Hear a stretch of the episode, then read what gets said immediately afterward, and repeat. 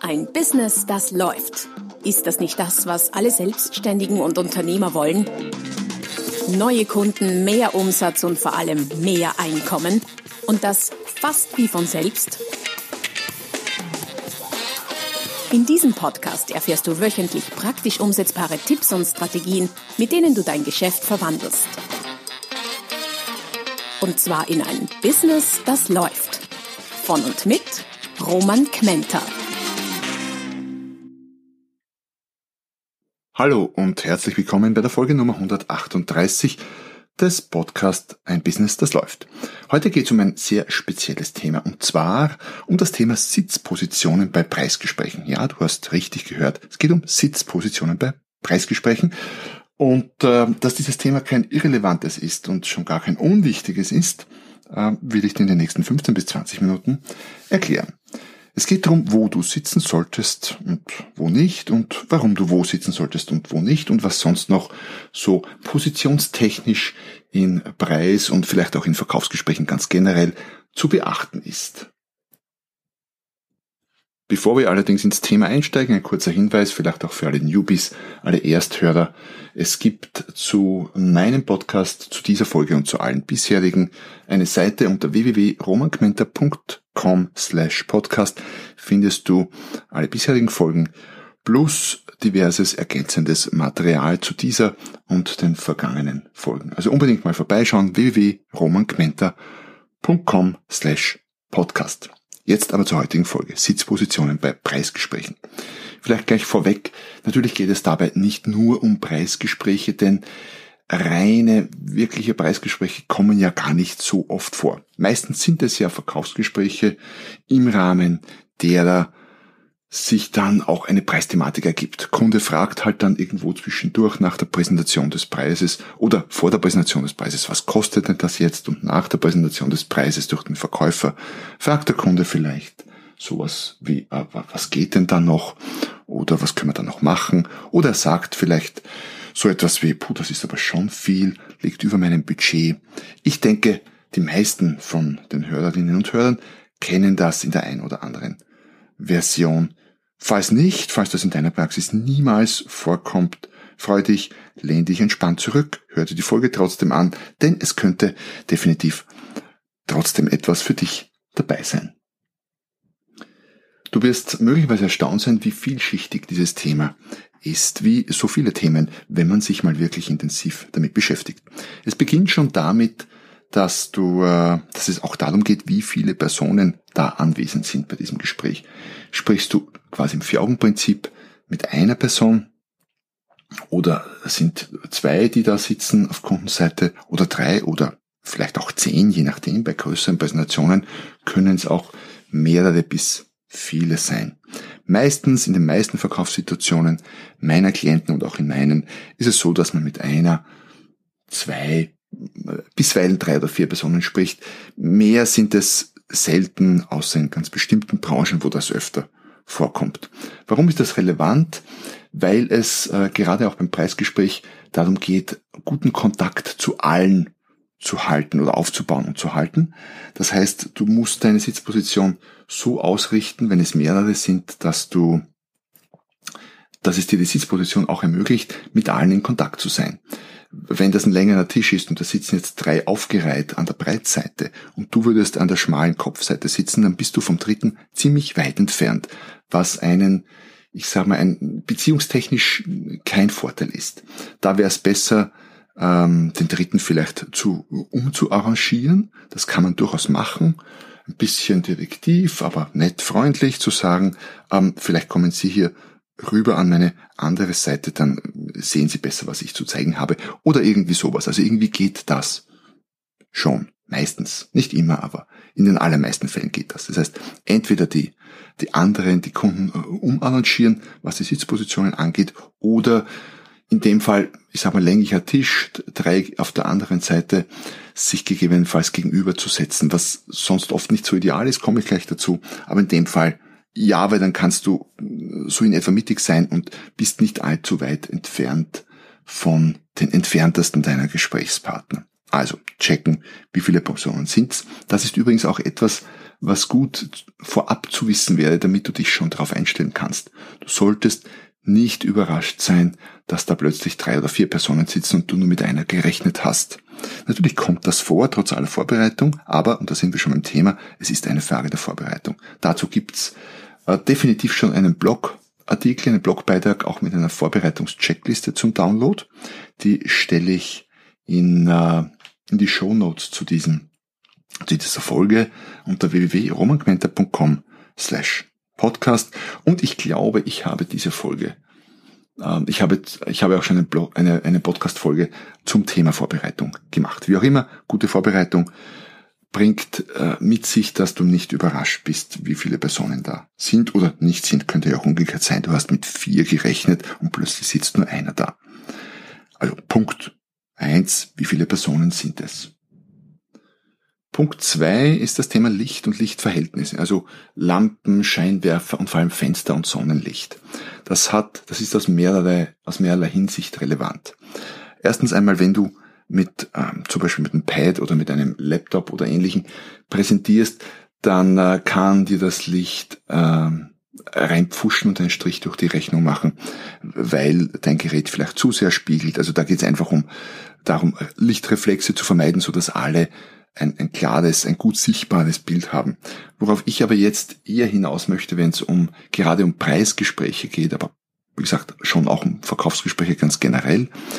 Im Extremfall, stell dir vor, du sitzt da, du schaust Richtung Fenster, äh, die Sonne steht tief, es ist Vormittag oder späterer Nachmittag und scheint voll 90 Grad ins Fenster rein. Dein Kunde sitzt dir gegenüber. Du hast jetzt die Wahl zwischen geblendet sein von der Sonne, wenn du an ihm vorbeischaust, oder ihn quasi direkt frontal anzusehen, was dazu führt, dass er ziemlich dunkel sein wird und sich im Extremfall quasi nur als Schattenriss äh, ausmachen lässt. Das heißt, finstere Silhouette. Nachteil für dich, du kriegst weniger gut mit, wie dein Kunde reagiert auf das, was du tust. Und gerade bei Preisverhandlungen sind ja Kundenreaktionen ganz, ganz wichtig. Ähm, es geht ja darum, dass du mitkriegst, wenn du deinen Preis nennst, zum Beispiel fällt dein Gegenüber vom Stuhl, das heißt, zuckt er irgendwie, kriegt er Krämpfe im Gesicht oder bleibt er ganz locker und entspannt, was ist mit den Augen, was mit den Pupillen, all diese Dinge kriegst du nur mit, wenn der Kunde quasi gut beleuchtet ist. Daher äh, setz dich so, dass die Lichtverhältnisse nicht gegen dich sind. Heißt auch nicht, dass der Kunde geblendet sein soll, aber so vielleicht, dass beide gut sehen. Das ist äh, zweiter wichtiger Punkt, also Lichtverhältnisse. Der dritte wichtige Punkt äh, sind, ich sage mal sowas wie vordefinierte äh, Plätze, der klassische Chefsessel. Ähm, der Chefsessel kann aus mehrerlei Hinsicht oder in mehrerlei Hinsicht wichtig sein. Erstens mal, wenn der Chef da ist, dann solltest du auch bei einem Preisgespräch den Chefsessel nicht besetzen. Das ist seiner. Da würde ich einfach höflich fragen vorab, ob äh, wo, wo du dich hinsetzen darfst und wie und was, nur damit du keinen Fauxpas begehst und möglicherweise am Sessel vom Big Boss sitzt. Das könnte durchaus ein Nachteil sein. Der zweite Aspekt aber ist ein ganz anderer. Wenn der Chef nicht da ist, dann kann es durchaus ein Vorteil sein, wenn du auf dem Chefsessel sitzt. Warum?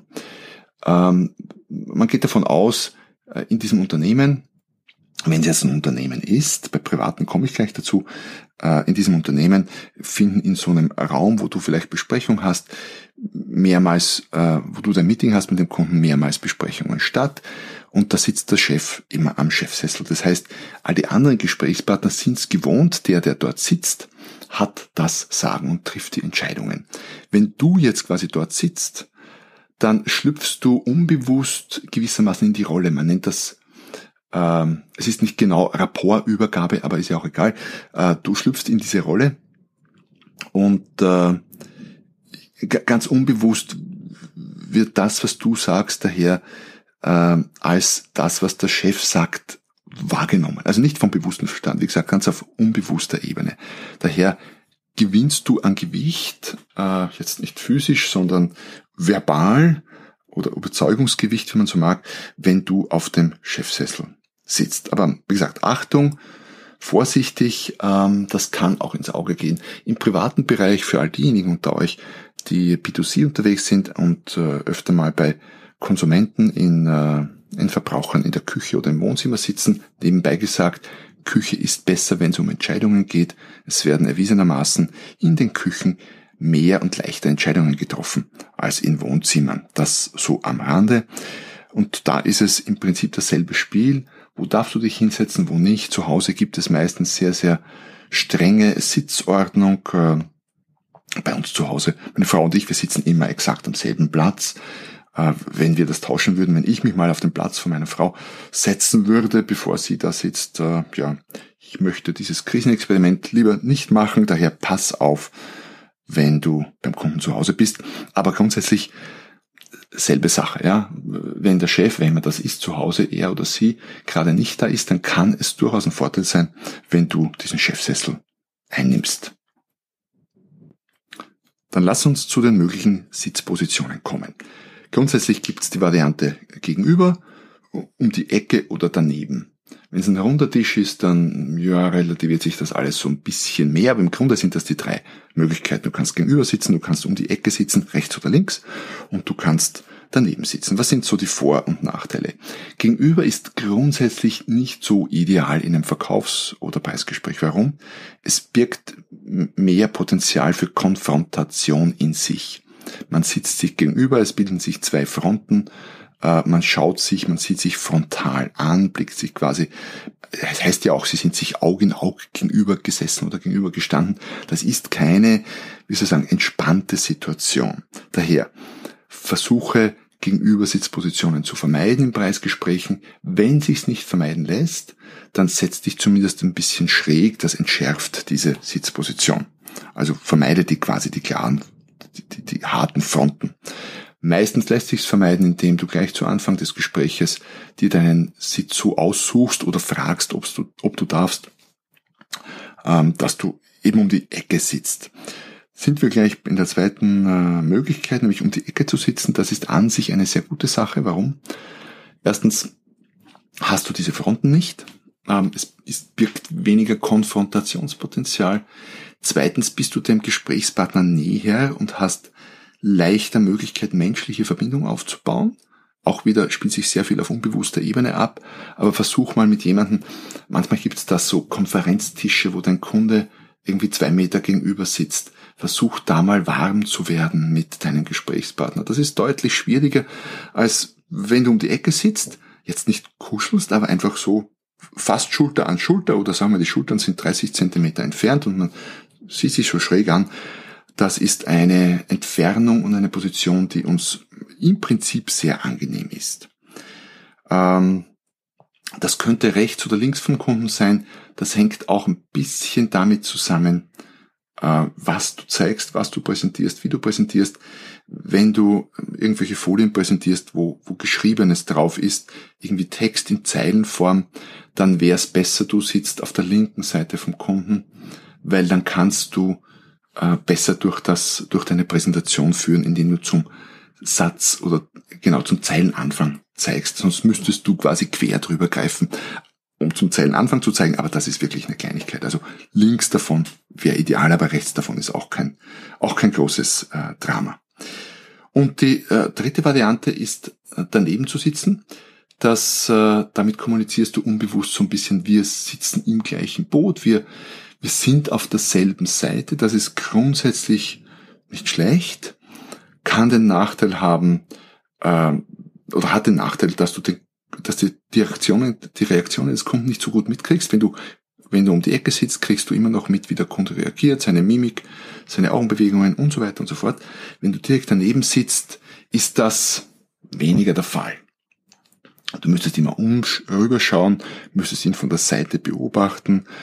Das ist, ich probiere das gerade aus, das ist schwierig, das ist anstrengend fürs Genick, nicht so ideal. Zweitens, wenn du mit dem Computer präsentierst irgendwie was oder du noch was in den Unterlagen stehen hast, was nur für dich bestimmt ist und er sitzt daneben, dann gewährst du da möglicherweise Einblicke, die du gar nicht gewähren willst. Wenn du äh, schräg gegenüber sitzt, also um die Ecke, dann kannst du immer noch ähm, deine Unterlagen mal so drehen oder hochstellen, dass du was nachschaust, was der andere nicht sehen soll.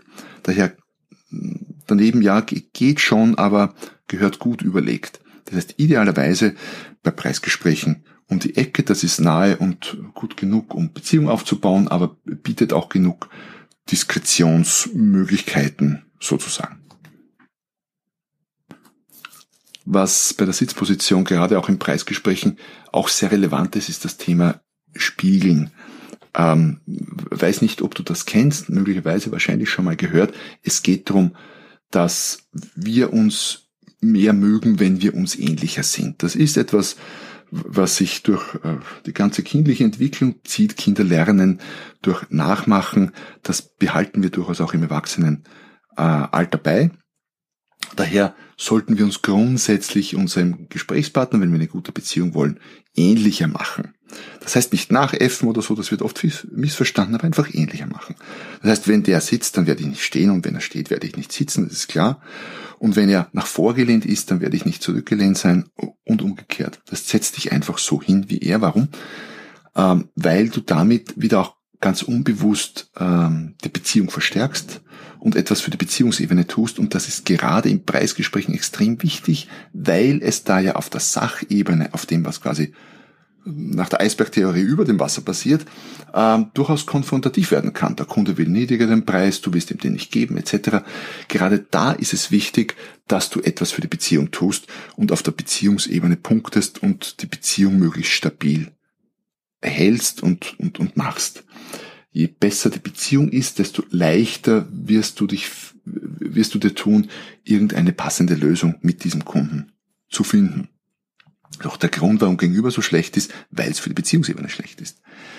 Ähm, ja, daher spiegeln, anpassen, Sitzposition anpassen, setz dich so ähnlich hin wie der Kunde. Äh, und das kann durchaus auch Details betreffen. Ich hatte mal ein Training, wo war das Pharmafirma und wir haben Arztgespräche geübt, ist Jahre her. Und was spannend war, die Pharmareferentin saß um die Ecke, der Arzt auf seinem Schreibtisch quasi, äh, war sogar ein echter Arzt, den wir eingeladen hatten. Und äh, die Pharmareferentin saß um die Ecke und saß wahrscheinlich auch bedingt durch den Tisch, durch das Tischbein, das mittige, das ihr so ein bisschen im Weg stand, saß ein Stück zu weit weg vom Tisch. Vielleicht zehn Zentimeter Arzt hatte die, Tisch, äh, die Hände ein bisschen mit den Unterarmen und Gelenken auf dem Tisch, sie nicht. Sie saß quasi daneben, die Hände im Schoß. Ähm, es war echt extrem spannend zu beobachten, nämlich auch von außen hat man das gemerkt als Beobachter, wie klein sie sich dadurch gemacht hat. Da gab es zu wenig Beziehung. Das war wirklich, man hat sofort den Eindruck gehabt, sie ist Bittstellerin. Und das willst du ja gerade bei, Preis, bei Preisgesprächen nicht. Du willst dich auf Augenhöhe bewegen. Das heißt, in dem Fall nah genug ran, nicht zu nah, aber so nah, dass wenn der Kunde seine Arme auf dem Tisch hat, dass du die auch auf dem Tisch haben kannst. Ähm, bloß nicht, wie gesagt, ein Stück zu weit weg und Arme nicht auf dem Tisch, während sie der Kunde auf dem Tisch hat. Das probier es einfach aus. Du brauchst mir auch gar nicht zu glauben, diese Dinge. Einfach testen, ausprobieren. Du wirst sofort merken, dass sich das komplett anders anfühlt, respektive wenn du es bei jemandem anderen beobachtest, komplett anders aussieht. Wo wir noch bei einem kleinen Thema sind, das ich schon kurz angesprochen habe, der Abstand, ja, hat zu tun mit dem Thema, wie gesagt, Beziehung, nicht zu nah, das ist uns oft auch unangenehm hierzulande, sprich in Deutschland, Österreich, Schweiz, Zentraleuropa. Ähm, in anderen Ländern ist es durchaus anders. Die, die Abstände, die wir mögen, sind kulturell bedingt. Und ich spreche jetzt mal für so den deutschsprachigen Raum. Da sagt man so, wenn man sich gegenübersteht, in etwa eine Armeslänge ist okay, wenn es näher wird und es ist so ein bisschen schräg geht's auch, wenn es näher wird und es ist frontal, wird's total unangenehm. Also es kommt auch darauf an, wie du sitzt, um die Ecke oder frontal. Sollte nicht zu weit, nicht zu nah sein. Aber ich bin ganz, ganz, ganz sicher, wenn du ein bisschen in dich hinein spürst, dann merkst du das ohnehin. Und wenn du es merkst, dann korrigier es. Ist wiederum ganz wichtig für Beziehungsaufbau und eine gute Beziehung ist wiederum ganz wichtig für ein gutes, erfolgreiches Preisgespräch. So, und damit sind wir auch schon am Ende der heutigen Folge angelangt. Ich hoffe, es war der eine oder andere interessante Tipp für dich dabei. Ich hoffe, dass du nicht zu viele Preisgespräche hast und ich hoffe, dass wir uns wieder hören. Um das zu gewährleisten, falls du es noch nicht gemacht hast, geh auf die Lieblings-Podcast-Plattform deiner Wahl und äh, abonniere meinen Podcast, falls nicht schon passiert. Falls du das erste Mal dabei warst, ähm, ja, gilt das äh, doppelt. Schau, wie gesagt, vorbei auf der www.romangmenta.com slash podcast. Dort gibt's noch einiges an zusätzlichem Material.